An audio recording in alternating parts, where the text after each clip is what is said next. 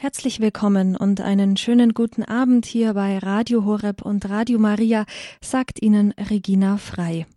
Schön, dass wir heute Abend über das Radio verbunden sind. Vielleicht empfangen Sie uns direkt ja über ein DAB Plus Radio, über Kabel oder über Internet oder vielleicht sogar über unsere kostenlose Radio Horeb App mit dem Smartphone oder vielleicht haben Sie noch eine ganz andere Möglichkeit, uns heute Abend zu hören. Ich freue mich, dass wir jetzt verbunden sind. Grundkurs Philosophie. Heute sind wir im 77. Teil mit Referent Dr. Peter Ecker aus Brixen.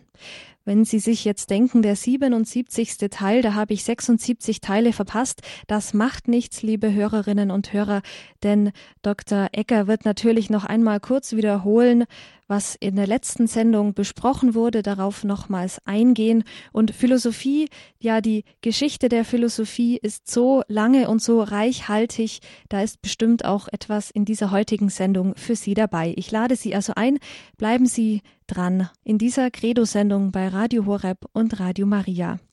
Heute im 77. Teil geht es vor allem um die Philosophie von Thomas von Aquin. Ich möchte aber nicht zu viel vorwegnehmen, denn verbunden bin ich jetzt am Telefon mit Dr. Peter Ecke aus Brixen und ich werde auch gleich an Sie, Herr Dr. Ecke, übergeben. Liebe Hörerinnen und Hörer, ich darf Sie auch meinerseits sehr herzlich begrüßen und ich bedanke mich gleich für die freundliche Einführung von Seiten und von Frau Frei. Bevor ich mit meinen Ausführungen beginne, darf ich Sie bitten, dass wir miteinander ein Gebet sprechen, damit der Geist Gottes uns durch diese Sendung begleiten möge. Im Namen des Vaters und des Sohnes und des Heiligen Geistes. Amen. Komm, Heiliger Geist, und erfülle die Herzen deiner Gläubigen und entzünde in ihnen das Feuer deiner Liebe. Sende aus deinen Geist und alles wird neu geschaffen und du wirst das Angesicht der Erde erneuern. Dann wenden wir uns auch an die Mutter Gottes und bitten sie um ihre Fürbitte. Gegrüßet seist du, Maria, voll der Gnade, der Herr ist mit dir. Du bist gebenedeit unter den Frauen, und gebenedeit ist die Frucht deines Leibes, Jesus. Heilige Maria, Mutter Gottes, bitte für uns Sünder, jetzt und in der Stunde unseres Todes. Amen.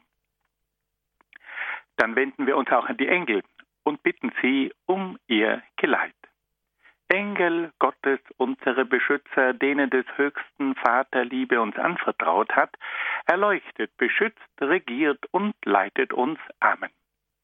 Und schließlich wollen wir uns auch an einige Heilige und Selige wenden, die sich in besonderer Weise mit philosophischen Fragen aus christlicher Sicht beschäftigt haben. Heiliger Augustinus, bitte für uns. Heiliger Thomas von Aquin, bitte für uns. Heilige Edith Stein, bitte für uns. Seliger Kardinal Newman, bitte für uns. Und seliger Papst Johannes Paul II, bitte für uns. Im Namen des Vaters und des Sohnes und des Heiligen Geistes. Amen. Liebe Hörerinnen und Hörer, bei unserer langen Wanderung durch die Philosophiegeschichte sind wir bei der mittelalterlichen Philosophie angelangt und da haben wir in der letzten Sendung über den großen Kirchenlehrer Thomas von Aquin gesprochen. Thomas von Aquin lebte im 13. Jahrhundert und gilt als der größte Kirchenlehrer. Wir haben von dieser wunderbaren Gestalt von diesem großen Heiligen schon einiges gehört. Wir haben von seiner Erkenntnislehre gesprochen und wie sich Thomas von Aquin darum bemüht hat, zu zeigen, wie der Mensch die Wahrheit erkennen kann. Dann haben wir auch einiges gehört über seine Gotteslehre. Thomas von Aquin hat uns fünf Wege gewiesen, die zu Gott hinführen können. Dann haben wir über den Menschen gesprochen und dabei vor allem von der Seele einige hochinteressante Lehren kennengelernt.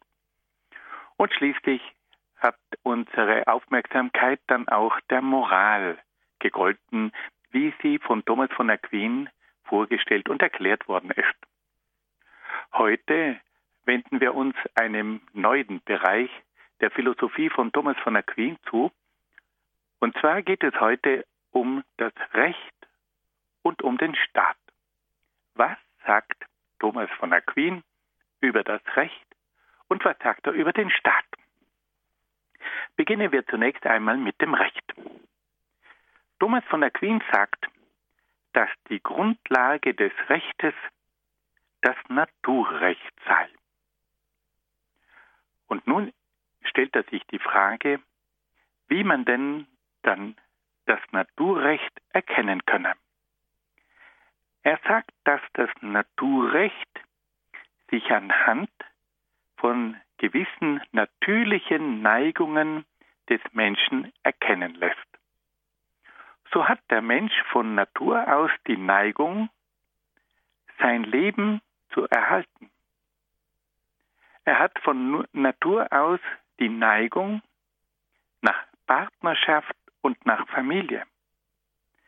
Er hat aber von Natur aus auch die Neigung nach Wissen und nach Wahrheit zu streben. Und schließlich neigt der Mensch von Natur aus dazu, in Gemeinschaft zu leben.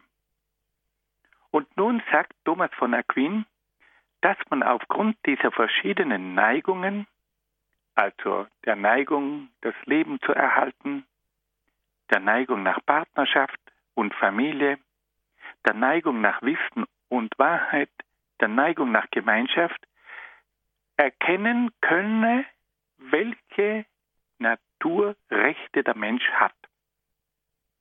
Aufgrund der verschiedenen Neigungen lässt sich erkennen, dass der Mensch ein Naturrecht hat auf das Leben.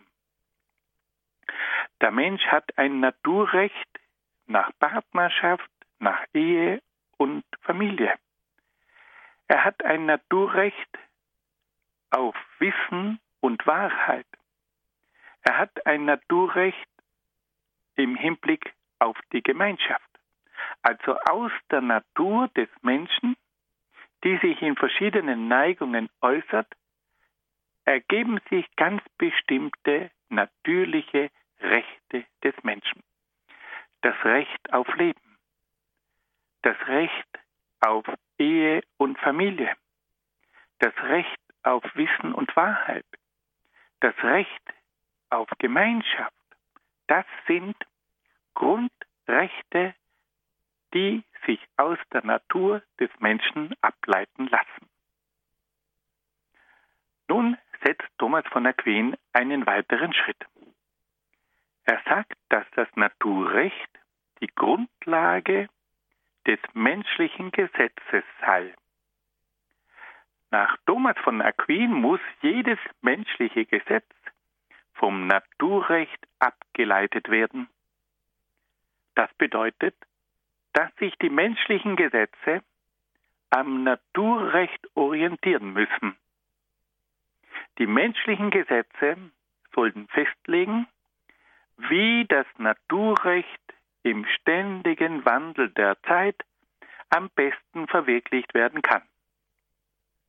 Also man muss jetzt durch verschiedene menschliche Gesetze festlegen, wie der Mensch zu seinen Naturrechten kommt, wie das Leben am besten erhalten wird, wie es zu einer Ehe und Familie kommen kann, wie der Mensch zu Wissen und Wahrheit kommen kann, wie der Mensch in der Gemeinschaft leben kann, das muss das menschliche Gesetz regeln. Und zwar auf der Grundlage des Naturrechtes. Thomas von Aquin sagt dann, dass die Gesetze aber auch noch weitere Dinge beachten müssen. Die Gesetze müssen sich auch darum bemühen, das Gemeinwohl zu fördern. Die Gesetze müssen für Gerechtigkeit sorgen. Die Gesetze müssen die Moral stützen und die Gesetze müssen auch Raum und Zeit angepasst sein. Also Thomas von Aquin weiß, dass es auch einen ständigen Wandel gibt. und dass das Gesetz abhängig ist von bestimmten Entwicklungen und dass das Gesetz auch von verschiedenen äußeren Bedingungen, von den verschiedenen Situationen in verschiedenen Ländern abhängig ist. Und hier können wir eine ganz interessante Beobachtung machen, dass Thomas von Aquin auf der einen Seite am Naturrecht festhält, das unveränderlich ist, und dass er auf der anderen Seite weiß, dass es aber auch Bereiche gibt, die sich entwickeln und dass es für diese Bereiche, die sich entwickeln, entsprechend angepasste Gesetze braucht. Eine ungemein kluge Beobachtung von Seiten von Thomas von Aquin, das unveränderliche Naturrecht, das mit der Natur des Menschen verbunden ist, und auf der anderen Seite die veränderliche Situation, die veränderliche Umwelt, die immer wieder eine entsprechende Anpassung der Gesetze braucht. So viel zum Recht. Nun wollten wir uns fragen, was uns Thomas von Aquin über den Staat zu sagen hat. Thomas von Aquin stellt sich zunächst die Frage, wie es überhaupt zur Entstehung und zur Notwendigkeit des Staates kommt. Thomas sagt, dass der Staat auf die soziale Natur des Menschen zurückgeht. Der Mensch bedarf zu seiner Entfaltung und Erhaltung der Gemeinschaft. Er kann nicht allein seine ganzen Bedürfnisse befriedigen. Es braucht die Zusammenarbeit mit anderen Menschen. Und so kommt es zur Ausbildung von verschiedenen Formen der Gemeinschaft. Die kleinste Gemeinschaft ist die Familie. Dann kommt die Sippe. Und dann geht es über die Gemeinde bis zur Region und schließlich kommt es zum Staat. Also der Staat entsteht dadurch, dass der Mensch von Natur aus ein soziales Wesen ist und dass er seine Bedürfnisse nur befriedigen kann, wenn er in Gemeinschaft lebt und dass auf diese Art und Weise verschiedene Gemeinschaften entstehen, ganz kleine Gemeinschaften von der Familie zur Sippe bis zur Dorfgemeinschaft und das geht dann immer weiter und schließlich kommt man dann zur größten Gemeinschaft und das ist der Staat. Und nun stellt sich Thomas von Aquin die Frage, was macht denn nun das Wesen eines Staates aus? Wie muss denn ein Staat aufgebaut sein, dass er funktioniert? Und welche Ziele hat eigentlich der Staat? Thomas von Aquin sagt uns, dass der Staat die umfassendste Form des gemeinschaftlichen Lebens sei. Das Zusammenleben von vielen Menschen in einem Staat erfordert eine staatliche Ordnung, die durch eine zentrale Autorität gewährleistet wird. Die Grundlage der staatlichen Ordnung ist das Gesetz, welches durch das Volk bzw. durch die Beauftragten erstellt werden soll.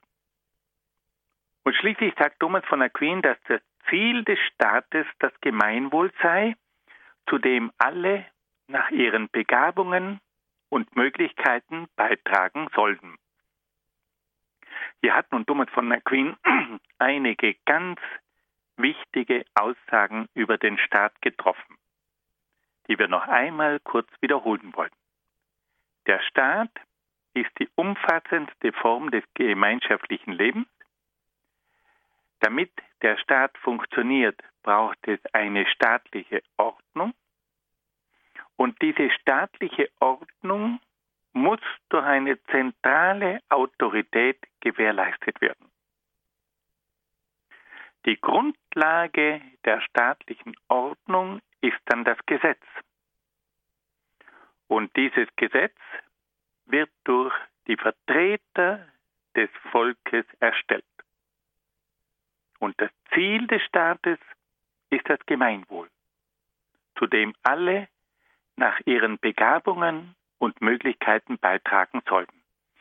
Hier haben wir alle Elemente des Staates in ganz kurzer und geraffter Form beisammen.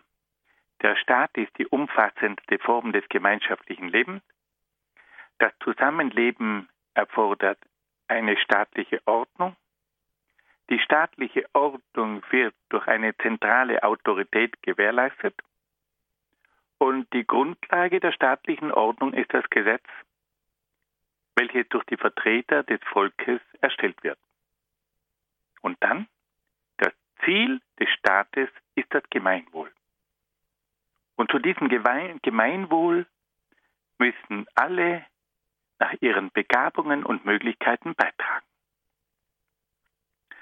So klar hört man das ganz selten bei Philosophen.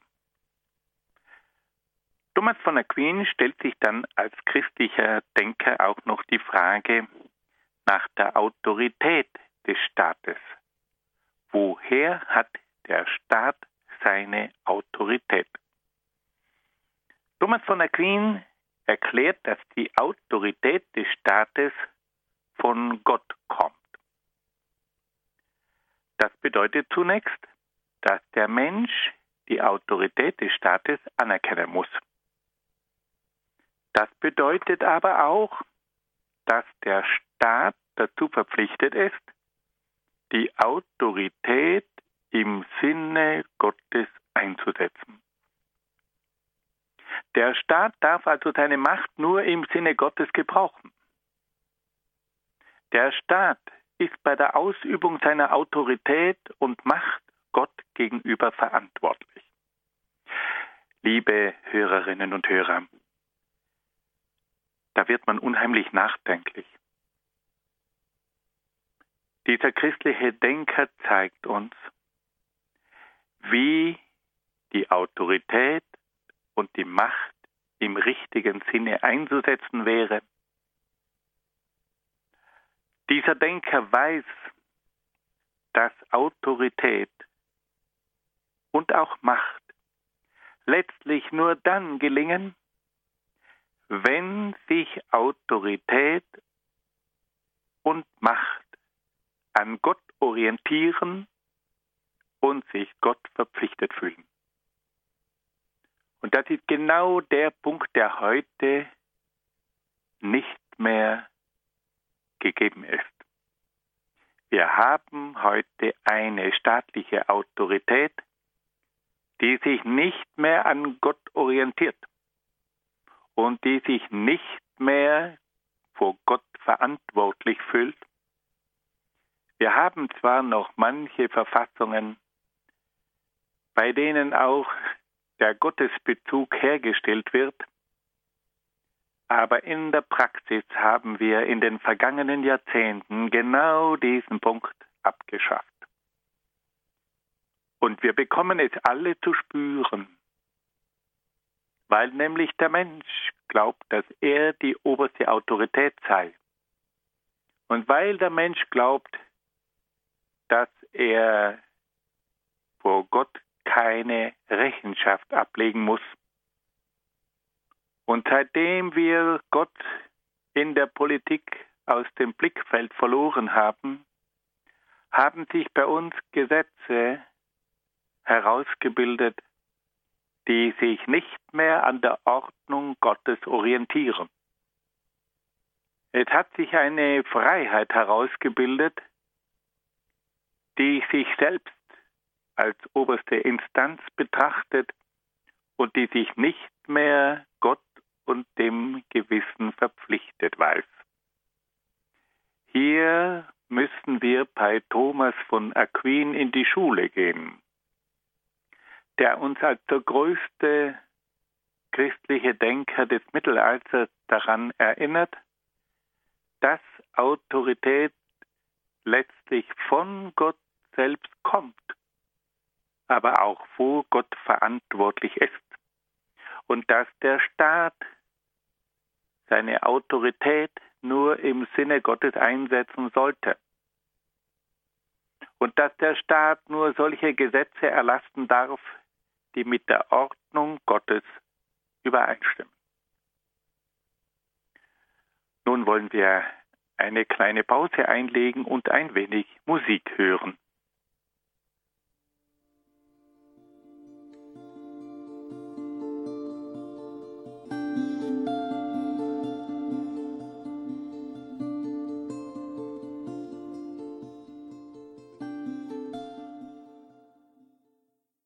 Credo bei Radio Horeb und Radio Maria. Heute im 77. Teil des Grundkurs Philosophie.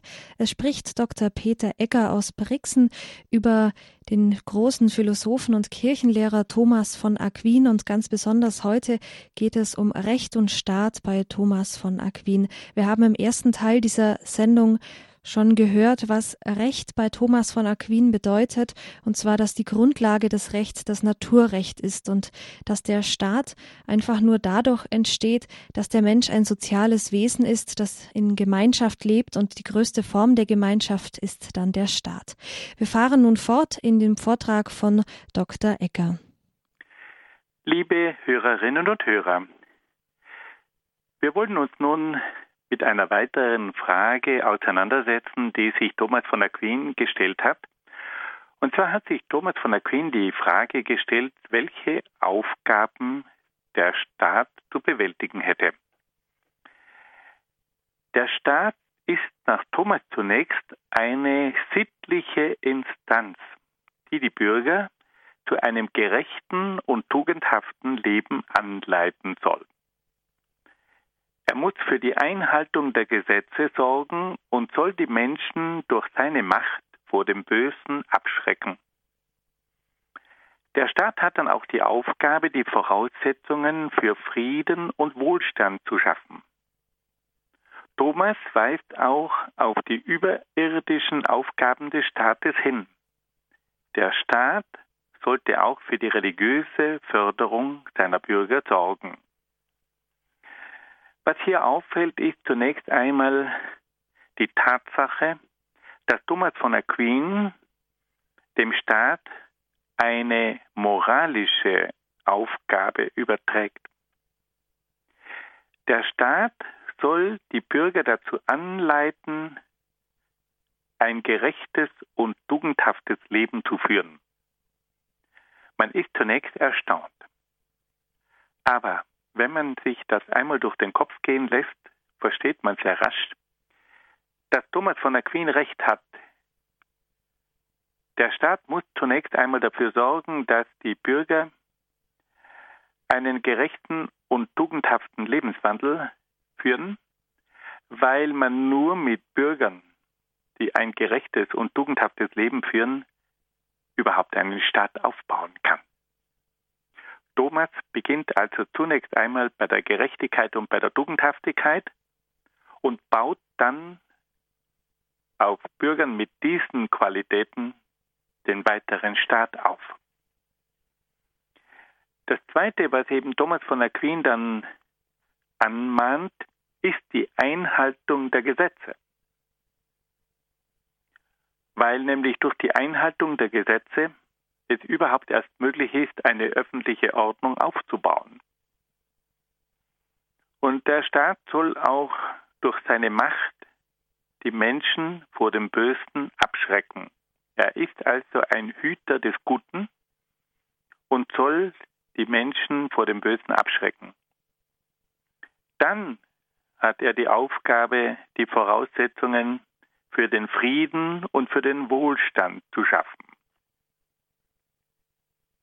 Der Staat muss sich also dafür einsetzen, dass es im Staat Frieden gibt und dass die Bürger die Voraussetzungen haben, ein Leben im Wohlstand zu pflegen.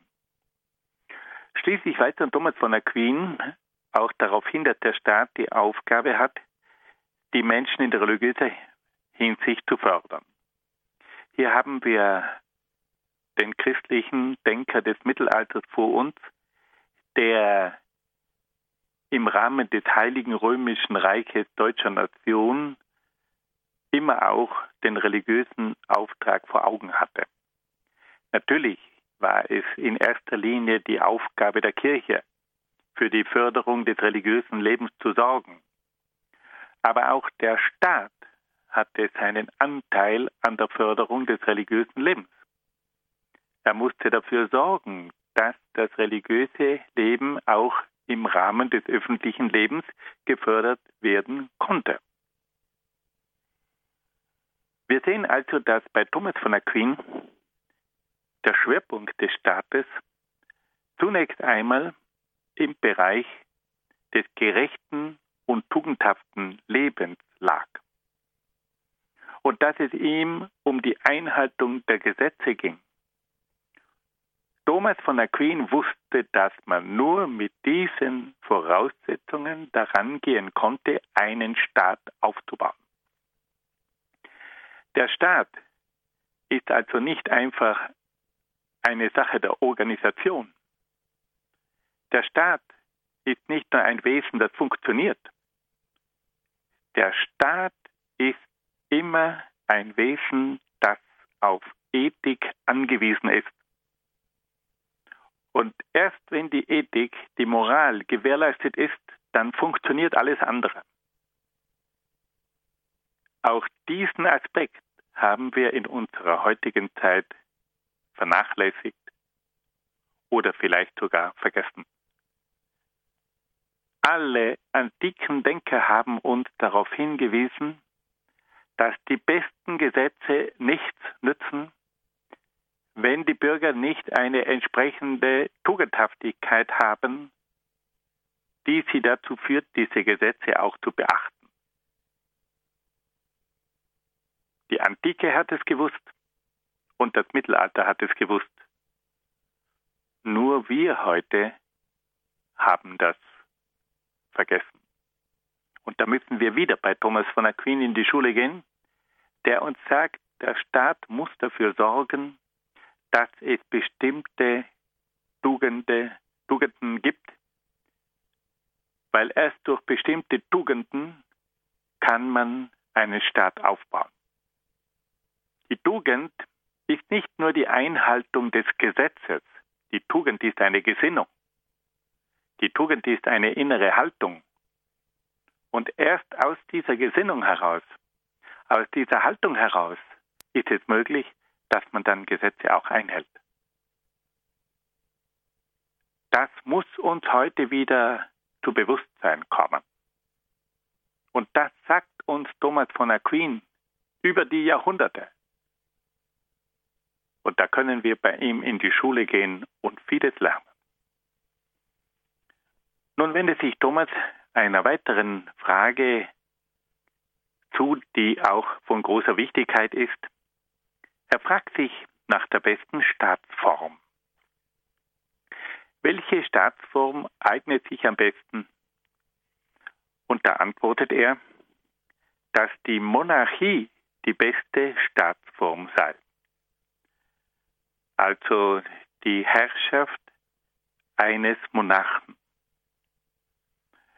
Und wie kommt er zu dieser Überzeugung? Thomas von Aquin sagt, dass die Monarchie am besten die öffentliche Ordnung und die Einheit des Staates gewährleiste. Er hat diese Vorstellung von einem Monarchen, der sich Gott verpflichtet fühlt. Er denkt noch in den Dimensionen des heiligen römischen Reiches deutscher Nation. Das heißt, das Heilig geht darauf zurück, dass dieses Reich eine christliche Grundlage hat. Und Thomas von Aquin weiß, dass der Kaiser dieses heiligen römischen Reiches vom Papst gesalbt worden ist. Der Kaiser hat eine Salbung bekommen. Der Kaiser ist vor Gott verantwortlich. Und da schaut natürlich eine Monarchie ganz anders aus als eine Monarchie, die nicht Gott verantwortlich ist. Es handelt sich hier um ein heiliges römisches Reich deutscher Nation. Natürlich war in diesem Reich nicht alles heilig, das wissen wir. Aber der Ansatz, dass man hier ein Reich auf christlicher Grundlage aufbaut, der war von großer Bedeutung. Weil man auch nach Fehlern wieder umkehren konnte und sich besinnen konnte, weil man noch wusste, um was es wirklich ging. Nämlich um die Errichtung eines Staates auf christlicher Grundlage, um die Errichtung eines Staates, der sich an der göttlichen Ordnung orientierte, um die Errichtung eines Staates, der darauf vertraute, dass man durch die Treue zu Gott auch von Gott her die Kraft bekommen würde, die verschiedenen Probleme im Sinne Gottes zu lösen. Also es geht hier um die Vorstellung, dass die Monarchie die beste Staatsform sei und dass die Monarchie auch die Einheit des Staates gewährleistet. Der Monarch ist auch Symbol der Einheit. Thomas sagt, dass die Monarchie auch der göttlichen Weltherrschaft am ähnlichsten sei. Gott ist einer. Und in Gott kommt es zur Einheit. Und so soll also der Monarch ein Spiegelbild der göttlichen Weltherrschaft sein. Thomas räumt aber ein, dass eine gewisse Mischung mit anderen Formen ein Schutz gegen bestimmte Einseitigkeiten darstellt.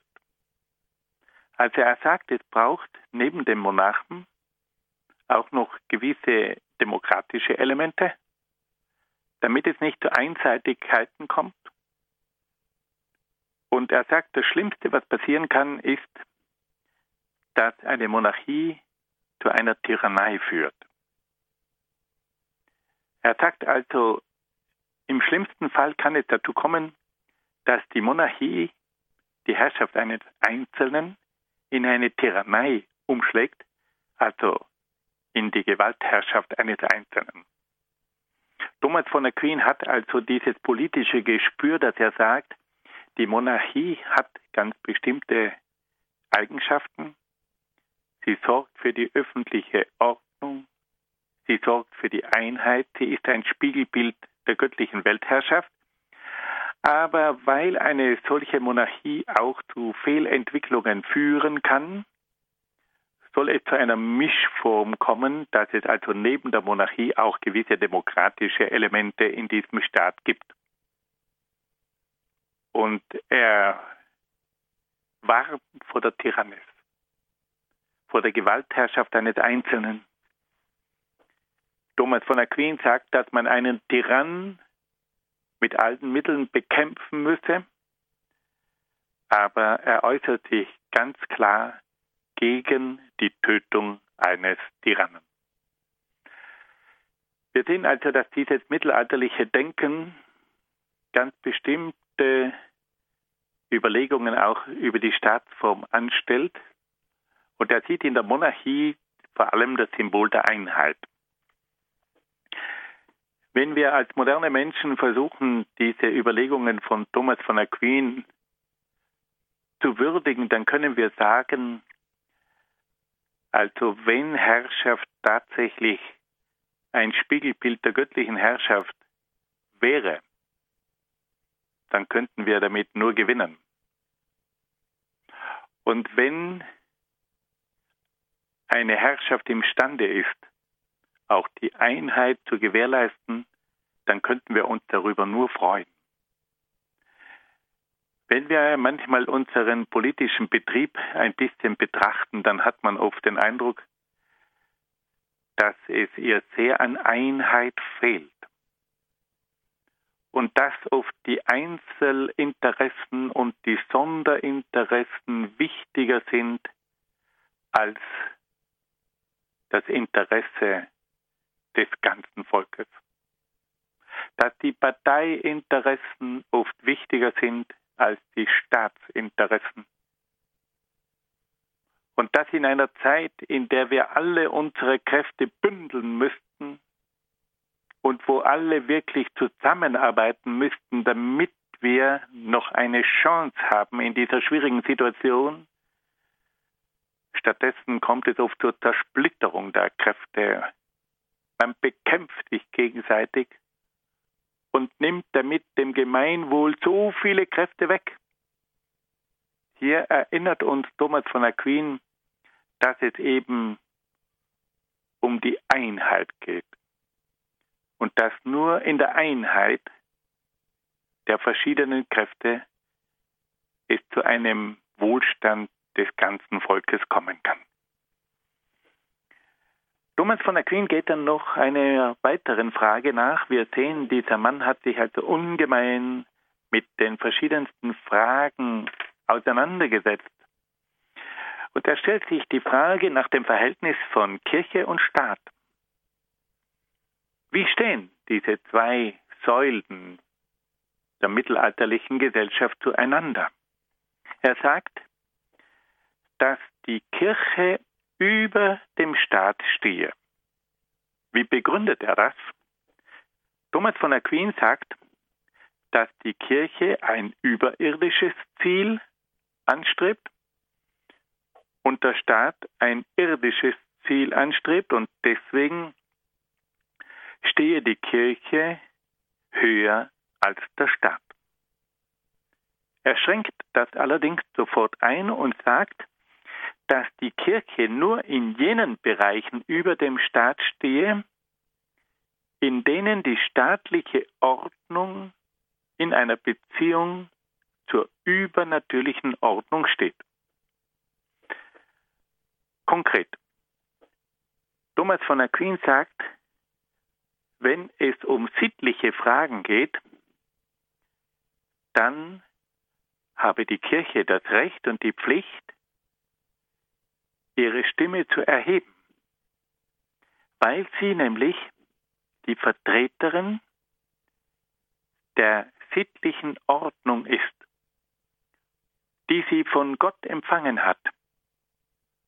Und deswegen muss die Kirche hier, weil sie ihre Ordnung von Gott empfangen hat, dem Staat vermitteln.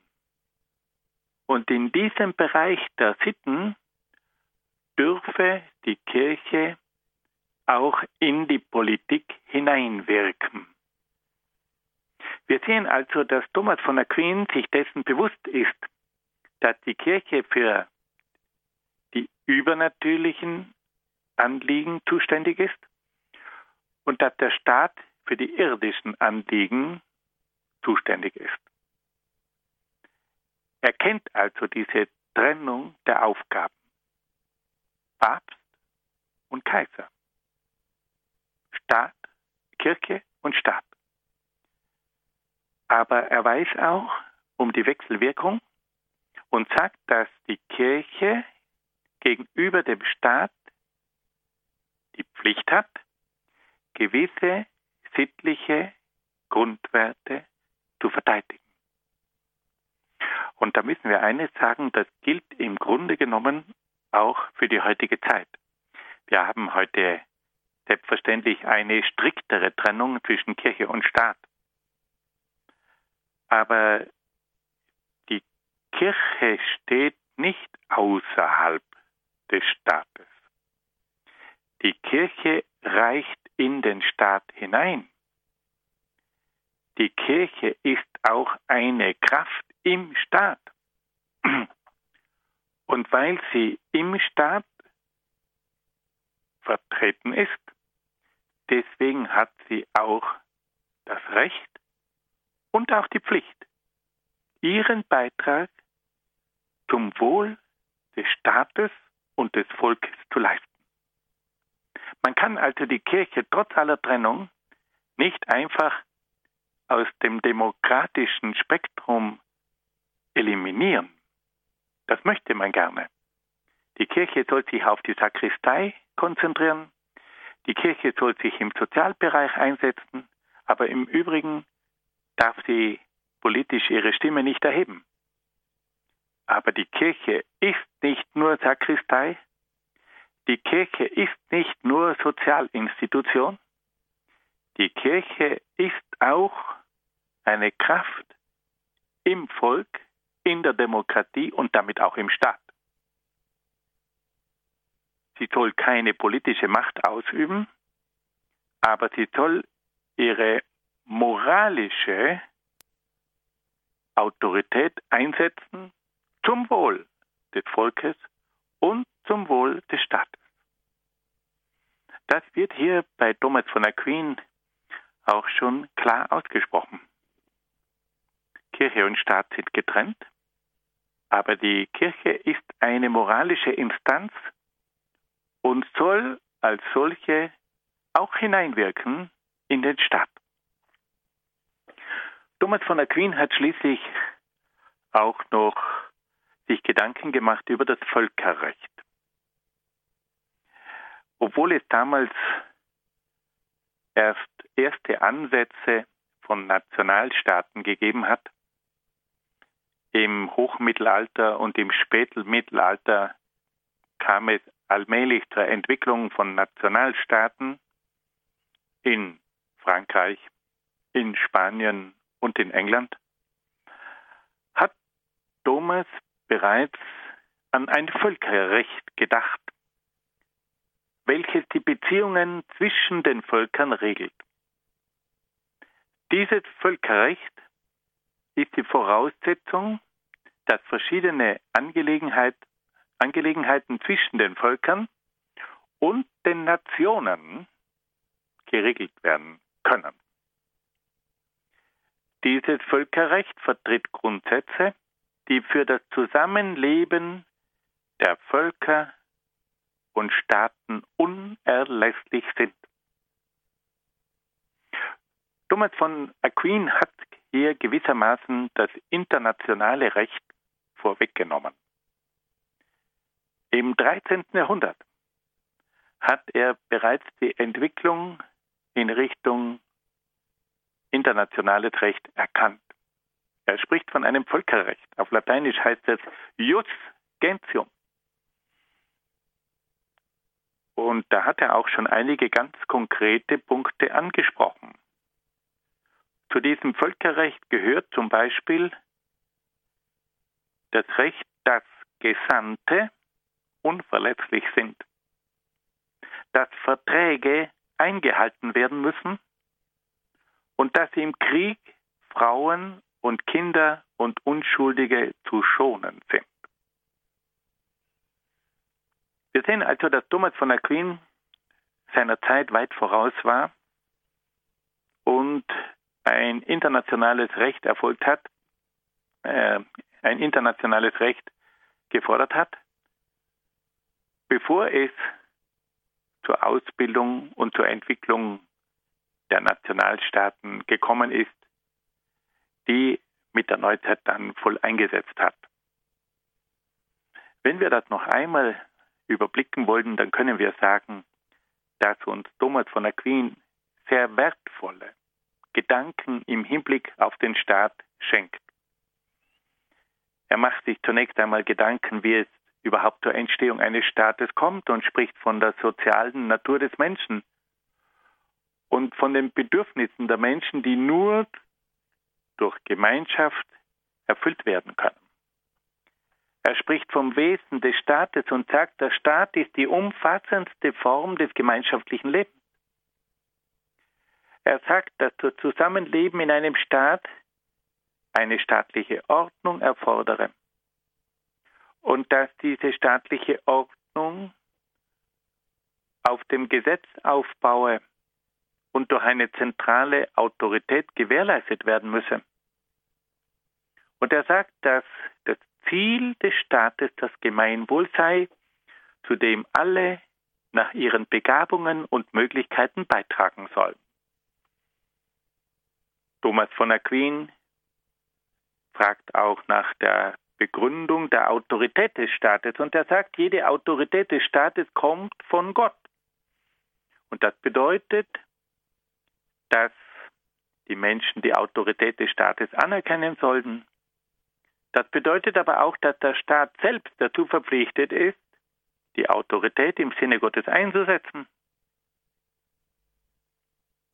Der Staat ist also bei der Ausübung seiner Autorität Gott gegenüber verpflichtet und verantwortlich. Die Aufgaben des Staates. Der Staat muss dafür sorgen, dass die Bürger ein gerechtes und tugendhaftes Leben führen. Und auf dieser Grundlage ist dann die Einhaltung der Gesetze durch die Bürger möglich. Und dadurch kann es schließlich dann auch zu einem Wohlstand und Zufrieden kommen. Thomas von Aquin hat sich dann auch die Frage gestellt nach der besten Staatsform und er spricht sich für die Monarchie aus, weil die Monarchie ein Spiegelbild der göttlichen Weltherrschaft sei und für die Einheit des Staates sorge. Gleichzeitig sagt er aber auch, dass es eine Mischform braucht und dass also auch verschiedene demokratische Elemente noch hinzukommen sollten. Thomas von Aquin hat sich dann auch die Frage gestellt nach dem Verhältnis von Kirche und Staat und lehrt, dass die Kirche über dem Staat steht, weil sie ein überirdisches Ziel anstrebe. Die Kirche soll aber dem Staat seine Autonomie lassen Sie soll sich aber im Bereich des Sittlichen melden und einbringen. Und schließlich hat dann Thomas von Aquin auch noch vom Völkerrecht gesprochen, das die Beziehungen zwischen den Völkern und Nationen regeln soll. Also Thomas von Aquin spricht über die Entstehung des Staates, über das Wesen des Staates, über die Autorität des Staates, die Aufgaben des Staates und dann auch über die beste Staatsform. Und die letzten zwei Punkte waren dann noch das Verhältnis zwischen Kirche und Staat und die Funktion des Völkerrechts. Wir wollen nun diese Ausführungen beenden. Ich gebe zurück an Frau Frei im Studio von Radio Horeb. Herzlichen Dank an Dr. Peter Ecker, der uns aus Brixen zugeschaltet ist für diese Ausführungen zu Thomas von Aquin heute in der Credo-Sendung im 77. Teil Grundkurs Philosophie.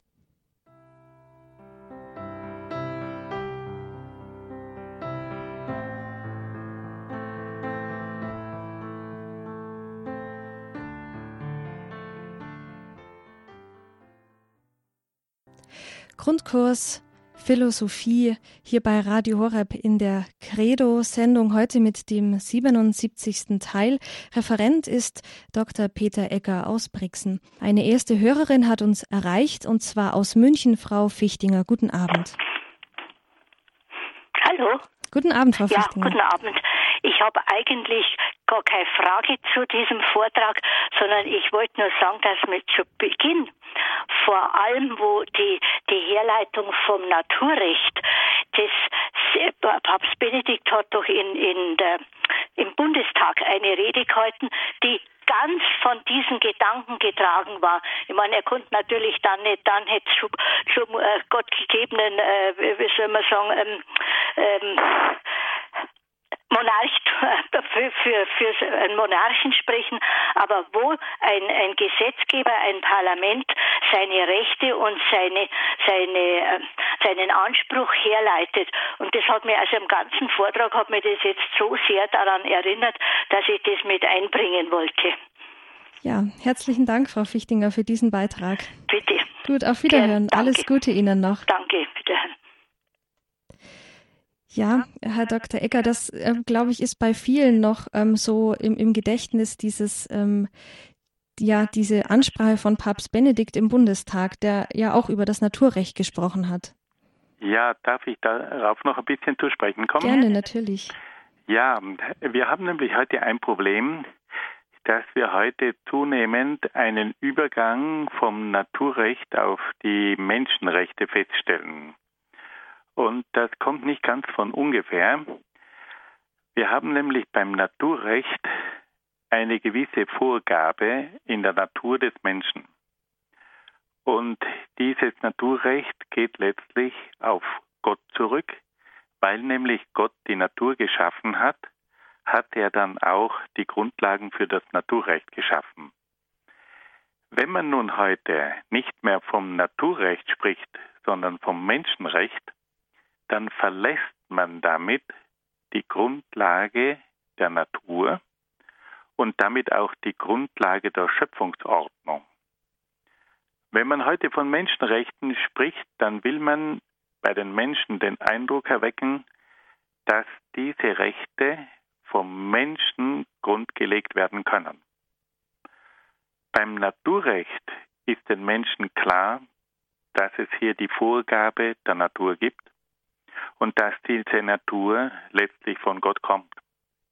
Und dadurch wird über das Naturrecht an diese Vorgaben durch Gott erinnert und letztlich wird damit das Naturrecht auch in der Schöpfungsordnung Gottes verankert. Mhm.